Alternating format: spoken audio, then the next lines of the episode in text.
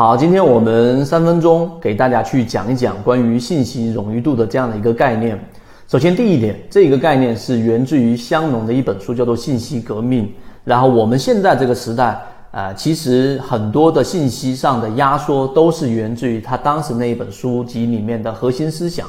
很好理解，什么叫做信息冗余度呢？那就相当于是一句话摘取掉任何一个字，它这句话。它几乎都是不成立的，或者是你都不知道它摘的那个字是什么字的时候，它的整个信息冗余度是很低的。另外一种情况，如果我们在说的很多话啊，举个例子，我们说今天是周日，是我们的假期，其中有很多的字是可以提掉，但是不影响你理解这句话的，说明它的信息冗余度很高。这是第一个要给大家去说的信息冗余度的概念。第二个，它跟我们的交易到底有什么样的？这样的一个帮助呢，很多时候我们在做交易的时候，呃，经常就是会知道了很多战法，甚至于背下了一些心法，然后把这个心法贴在我们的电脑前面。那么在交易的过程当中，哎，我一看着这些心法，然后我就去交易，就像武侠小说当中，好像会突然之间灵光一闪，突然顿悟，就能把操作给操作好。我们都在等着这一片刻的灵光一闪，但大部分情况之下，你是等不来这样的灵光一闪的。根本原因是因为这样的心法也好，或者很多确实有效的内容，高手只说一句话。以前我们在微博里面也看到过这一句话，它其中的信息冗余度很低，就像中国古文里面的“道可道，非常道”这句话解释起来可以花很多的篇幅来解释。它的信息冗冗余度很低的情况之下，那么当具体情况发生的时候，对于我们的交易的帮助，实际上呢就会啊很小了，因为它可能性很多嘛。这是第二点要告诉给大家的。第三点，所以我们在做自己交易的时候呢，信息冗余度其实要增加的。在今天我们的自选板块里面出现了三只涨停板，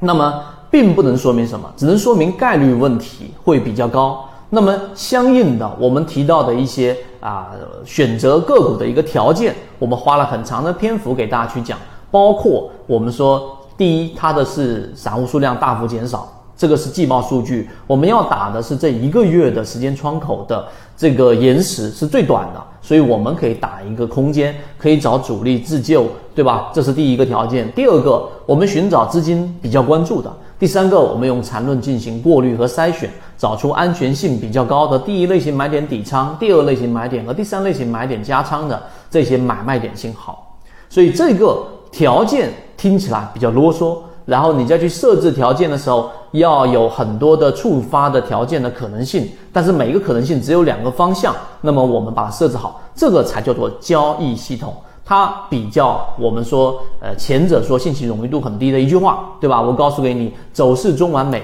那这句话对你的操作，你即使理解了，你不设置这些条件，依旧是没有帮助的。而相反，做出这些条件设置，对你的交易帮助才是真正的大。这个是第三点给大家去讲的。最后一点就是关于呃，我们说择期禅论，然后禅论教你炒股一百零八讲里面的内容。首先，它的知识点很零散，因为它本身不是作为这种系统性的来慢慢给你去讲的。第二个，里面还有很多呃，可能就是引用到中文里面的概念，那里面的信息冗余度很低，你就可以猜想出很多种可能性，对于交易的帮助。所以需要解读，才有了我们择期缠论的十八讲。我在里面用非常。啊，就像是人跟人沟通，为什么要有口头禅，要有这些零碎的语言，就是要为了方便你去理解，最终去搭建属于自己的交易系统。所以，关于信息冗余度这个概念，我们给出的结论就是，你在交易当下去设置交易系统的时候，一定要多设置一些条件，而这些条件是成系统的，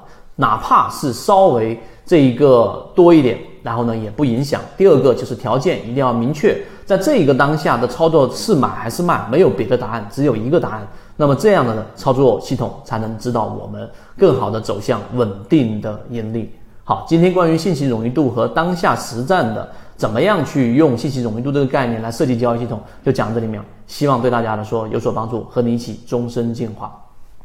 论就是一套系统，它只要你会看基础的 K 线。均线、量能等，然后运用缠论整个系统，从优质的个股当中去寻找合适的买卖点。圈子有完整的系统专栏、视频、图文讲解，一步关注老莫财经公众平台，进一步系统学习。